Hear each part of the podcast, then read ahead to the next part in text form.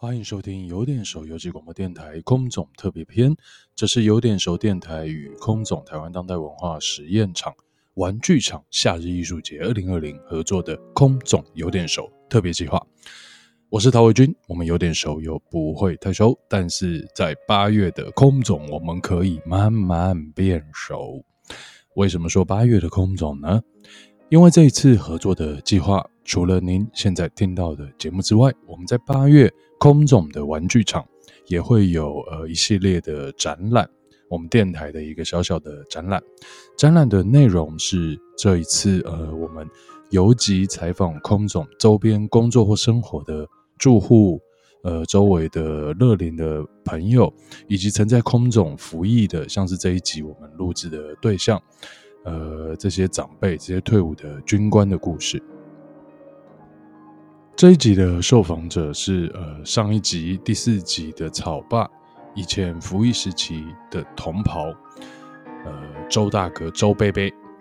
周贝贝一听就是外省的退伍军人，听他的声音就知道，那他的故事也是从他在呃小时候眷村的生活开始。这一集我觉得比较特别的是，周贝贝提到他以前在空中呃当兵的一些，在这边服役的时候的一些。奇妙的经历，包括那个时候有很多呃反共投奔台湾的义士啊，那个时候叫做反共义士。那他们是会开飞机直接到台湾来，这个叫呃投诚嘛。那这些呃军官，因为他本身是从中国来的，所以他不能再回去到这个部队开飞机。那又因为他们知道很多这个飞机或者是战争的现况的一些情报，所以也不适合到实战单位去服役。那国军呢，就会把他们安排在像比如说呃空总这个单位，在这边呃继续他们的军旅生涯。所以周贝贝说，他当兵的时候在空中很常在吃饭的时候遇到这些，其实报纸上大家都赫赫有名，什么孙天琴将军啊这一类的人。那再来，我觉得很有趣的是，呃，周贝贝在访谈中真的听得出他的人格啊，是呃刚正不阿，就很像某一种我们刻板印象中的军人那样子，就是讲话会有一些特定的语助词啊，或是一些语气啊，或是一些呃断句的一个一个节奏。嗯，我我我觉得这个要怎么说呢？还蛮好玩的，是因为有有的人会问我说：“哎，那你录这个电台是不是很轻松？你就录音，然后就呈现这样子？因为他们可能呃觉得写文字的采访你还要修饰啊，还要把人家讲的话变成文字的稿，你要打字嘛。那影像因为眼见为凭，所以剪接是显而易见的。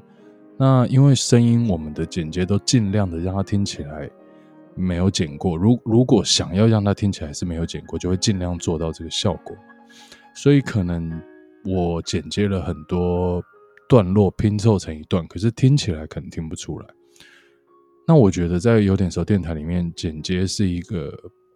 尊重，为什么呢？因为不是每个人讲话，就像我现在这样讲到这边，可能断断续续的，哩哩啦啦。那我刻意这段开场白就是不简洁。让大家听到，其实一般我们讲话口语就是这样子，跳来跳去，一下顺畅，一下会卡住。那有时候为了要想一个词，可能可能可可能就可像这样子，就会顿得这样。那我觉得剪接对于受访者是一个尊重，因为不应该让这些，因为因为当你今天是广播，你只有声音作为你传达资讯的媒材，那不应该让这些可能是无论他的。母语可能并不是我们习惯的这个语言，或者是他的思维可能跟他的找这个词汇，或者他的语速可能不一定能配合，或者是他并不那么习惯用口语去表达他的心思，这很或者是他的教育程度，各式各样的原因，就是造成他可能没有办法很流畅的去做一些讲述。那剪接就是帮助呃听众更快速的接收到他们的。意思，那我觉得这是一种尊重，但同时在某一些时候，我也觉得选择不剪接是一个尊重。就像今天这个节目，呃，周贝贝当然也有谈到一些政治的部分，尤其那个采访的时候是在高雄，就是下去高雄的呃三山啊，鼓山、凤山、冈山其中一山去采访他。那个时候刚经历了这个市长的前市长的这个诶罢免，所以我不清楚周贝贝的政治倾向，但是他的确就是在蛮多时刻都会从一个题目聊到政治的部分。那在某一些段落，我也如实的让他们出现了。那原因是因为对我来说，可能过去一般听到这些论述的时候，乍听可能会有一种吃惊，就是哇。这么诶、该怎么说？就是直接的话题，我们真的要收录嘛？可是我觉得这也是广播好玩的地方，就是在那些他停顿，或是他叹气，或是他呼吸的地方，你会觉得他其实是真心的在意。比如说他的小孩，比如说现在的年轻人，比如说这个他爱的国家，他是真心的在在意这些事情，或是为这些事情奋斗。那当然，我们都是嘛。只是我觉得，就因为这样子，所以我们更应该借由像广播或是各式各样的媒材去，你不一定要赞同，但是你可以试着理解，理解你才能有共感，那共感之后我们才能沟通嘛。好，接下来就让我们来听一听周贝的故事。那首先，他从他在空总服役的部分聊起。空军总部，它是所有空军。各单位的一个最最高的一个领导单位，它里面也有分这个人事署、情报署、作战署、后勤署、工程或者是购案、买飞机啊、买 F 十六啊、幻象两千啊，这些做计划的开始的都是在他那那那个单位来做，然后我再报到国防部。这个是他等于说是空军的一个一个首脑单位啊，这个单位非常的重要。但是现在空军总部的名称它也不叫总部了，它叫空军司令部了。里面那个基层的这些模式啊，都还是一样。在总部来上班的每一个人呢、那个感觉是怎么样？只要你一进到空军总部，你还没有进到那个大门呢、啊，你的精神就很紧绷了。这个尤其我们坐夜夜车的，晚上坐夜车，我那个时候坐早期还有那个卧铺啊，啊，还可以睡在火车上的。然后天一亮到台北都没有休息啊，睡觉就是在车上睡觉。所以我有时候两个膝盖坐了很多年了，膝盖里面冷气吹的就很不舒服。然后。早上到了，进了那个空军总部还没有上班呢，哇，那个精神就是很紧绷嘛。每天那个公文都是两摞，很多会办的公文都要办的。那个时候年轻嘛，有时候晚上我们都很自然的就觉得说，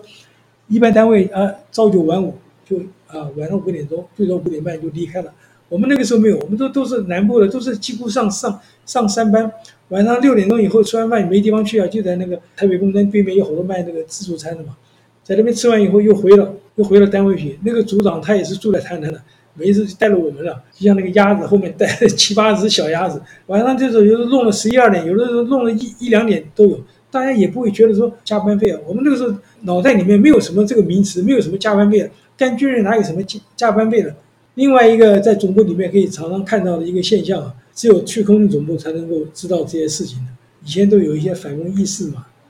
这个投奔自由嘛，对吧？来到台湾以后。那这些人就不会再接触到飞行线，他们就就是分配到空军总部来做来担任一些工作。你看我们在餐厅吃饭的时候，中午因为常常看到那个所谓的吴荣根呐、王王学成呐，很多，还有孙天琴呐。孙天琴的太太是也是个子高高的，他会拉那个拉那个大提琴啊。有的时候在那个空军总部后面有一个惠阳超市，有时候晚上也看到他们夫妇两个。那一般呢来讲，就是过年的时候，各单位都会有年终年终会餐呢，总司令来来主持嘛。大餐厅里面，平常我们呢，这个或者是八一四空军节啊，他前一天都会办这个，我觉得都很不错，这个你蛮有人情味的。他就是每个月都有庆生会。我曾经有第三次离开空军总部的时候，这个最后一个奖，结果我摸的奖是总司令奖，一个电视机啊，我想。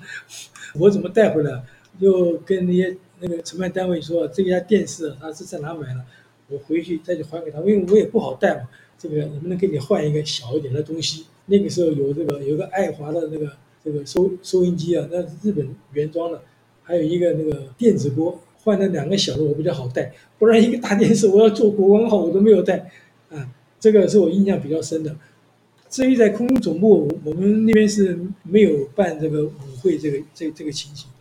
因为那边都是机关单位啊，呃，年轻的军官都比较少，像如果一般空军要如果有办舞会的，他们那个飞行的单位各连队啊，他们有飞行官呢、他们有，或者是像这个空军官校，它里面的学生呢，也许到了这个三年级、四年级，他们会有一些外交礼仪方面的。我们住在左营，我是知道以前海军官校在那个以前四海一家，或者是在他们学校里面，好像有办一些像联谊方面，像你说的这些舞会啊。空军总部跟一般基层单位啊，它有一些区，就是不太一样。空军总部单位大部分都是军官嘛，啊，一百个人里面大概军官可能大概有八十五个，但是就是有一些除了军官以外，另外有一些雇雇员小姐啊，一个单位里面有时候有一个，有的有两个，他们一做做的时间都很长。人家常常说一句话，这个铁打的衙门呢，这个所谓流水的官呢，听说也有人在一个单位里面一待，从这个中尉开始干了，就干到上校的。这种也有很少，大概不多了，大概最多一两个。我的感觉啊是，这个前一阵子以前国民党执政的时候，两岸多少有点交流，这种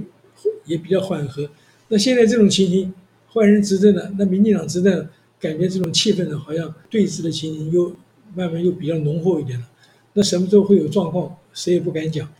但是我是觉得两岸能够大家这个和平和平啊。能够有点来往，也让那些有工作的在那边好好的工作，台湾也能够兼顾到啊，最好不要有发生什么战争的情形，因为如果发生战争的这个，那真是台湾呢，总是不好。台湾地方这么小，对不对？万一有什么事情，现在现在战争呢，其实没有什么前方后方了，这些飞弹都打得更远。其实啊，只要一有状况啊，还没打仗呢，可能啊。大家都搞得人心惶惶的，到时候你有钱也没用，三天没有水没有电，老百姓怎么生活？那么那么热的天，你说你三天一会心情会很浮动啊？现在台湾人能够有多多少人说有战争的，他能够去上前线的？我是很怀疑的，对不对？又搞这个什么除罪化，呵 呵对不对？小三都可以除罪化了，那不是台湾会越越来越乱吗？有的时候会难免会有点忧心呢。真的是这样，大家都希望越来越好，对不对？其实战战争呢，真的是很可怕。哎，我们总是希望，你看台湾已经这么这么多年都都很安定下来。哎，这个这一讲的问题就比较比较更多、更更复杂了。这个啊是这样，我们以前都没有这些问题啊。年轻人他不会觉得这个这个怎么样。当你这个人慢慢随着年龄的成长，到了四十几岁，你的想法就会不一样。你那个时候有家有孩子，你也希你也希望安定下来，这个是很重要的啊。大家都过得都很辛苦，年轻人现在要啊成一个家，买个房子，真是很不容易啊。这个我们总总是希望台湾这个环境呢越来越好，尤其是对年轻人这一块啊。听了周伯伯的空总经历之后。接下来，让我们来听一听周伯伯当初为何踏入军旅生涯的故事，以及他是怎么安排退休之后的生活。我们以前呢是住在这个海军的眷村啊，在左营。那我父亲呢，他是海军的。这个三十八年来到台湾以后呢，我也是三十八年出生，小学、中学都是在海军办的这个学校啊读书，然后高中毕业以后呢。这个家庭环境的影响嘛，我们眷村里面都是军人，那我也很自然的就投入了啊这条路线，这个考进这个财经学校啊，那个时候是在景美，这个学校现在目前已经改名字了，叫国防管理学院啊，啊军校啊教给我们的这个啊四年的这个军校生活啊，需要要求的就是啊工勤啊廉能，因为跟我们的这个工作环境有关系啊。这个六十三年啊，那个时候毕业，这个我们抽签啊，个人呢就抽到空军啊，这个对我来说呢是一个比较很新的一个环境啊，因为我们以前很少接触到空军的，我们都都是住在这个海军的眷村。毕业的时候呢，这个分发到这个台东的志航基地啊，就是现在的这个这个七三七的这个连队啊，这个就一路啊从基层开始干起来，然后又有到官校啦。这个官校，而且还是我这一生之中有两进两出的单位啊，也有到这个空军后勤司令部啊，在台南这个单位呢，也是啊，我有两进两出的这个这个机会，这个呃，也有到过新竹机场啊，新竹联队，然后还有啊去过金门，最后呢，后来因为职务的历练呢，呃，在民国七十五年八月的时候啊，就调到这个空军总部啊，然后啊七十五年到了空军总部啊，这个在那边就服务了有两年多的时间，呃，后来也有再调到部外单位来，这个进进出出，所以我在空军总部待过三次。呃，前后的时间加起来有四年半的时间，这是我从军二十五年半，还有再多一点的时间以来啊，这个空军总部也算是一个比较待过久的单位啊，所以对那个单位的工作环境或者是里面工作的情况啊，呃，也有一个相当的这个认识和了解啊。这个虽然已经离开空军这个这么多年了，现在退伍也有二十年了，但是啊，那边的这个一直还是在我的脑海里面。这个是很难抹去的，因为毕竟那个是我一个非常喜爱也非常那个重视的一个单位啊。一般人来说啊，能够到空军啊总部来服务啊，这个是一件很荣耀啊也很光荣的事情啊。因为那个单位啊，也不是任何人啊想要去就能够有机会去的。这个本人有幸啊到那个单位去服务啊，这个因为我们的专长是主计方面。我举个例子啊，像一般的大公司，比如说像这个日月光公司啊，他们有所谓的这个财务部，那我们的这个主计工作就是在总部的这个里面啊，有一个主计署，管一些有关财务方面的工作，比如说有这个年度预算的编制啊，这个它的执行啊，还有它的管制分配，还有一些会计业务啊，还有一些这个稽核的业务，还有统计业务。像我本人就是在预算组待过啊，也在施政组待过。这个预预算组待的比较久，他预算组是管一些什么东西啊？空军所有的预算，能够在这个单位工作，你要有相当的这个这个历练啊，你要先得了解，因为这些钱都是呃老百姓所交给政府的这些这个费用，由我们来管制啊，头脑要反应的很快，心思要非常的细密啊，这个你来做这个工作就不容易有差错啊。我们空军呢，大概。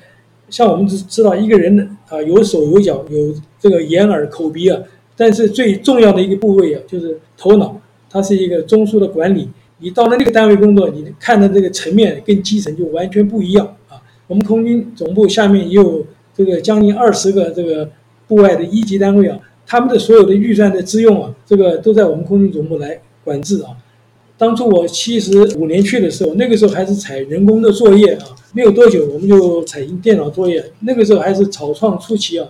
那个时候，后来国国防部还有来啊观摩，他们也最后也采取我们的这种运作的方式啊。因为用人工作业实在是啊太辛苦了。你能够待得下来，能够处理啊这些工作，那必然是要把你留下来。那另外就说到这个空军总部的这个环境方面，我们晓得那个地那个地段非常好啊，是一个这个黄金的地段啊。它前面啊是仁爱路。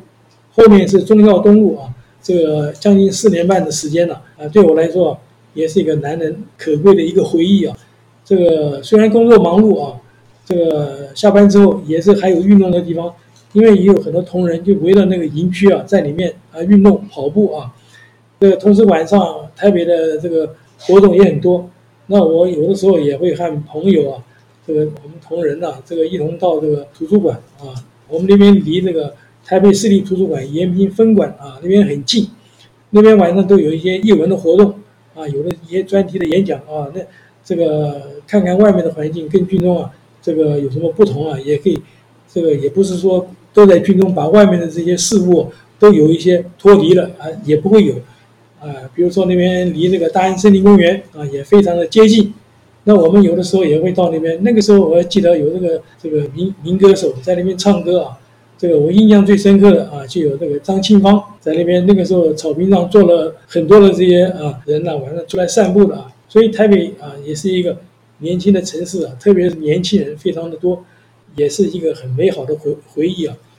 有一次我回来的时候，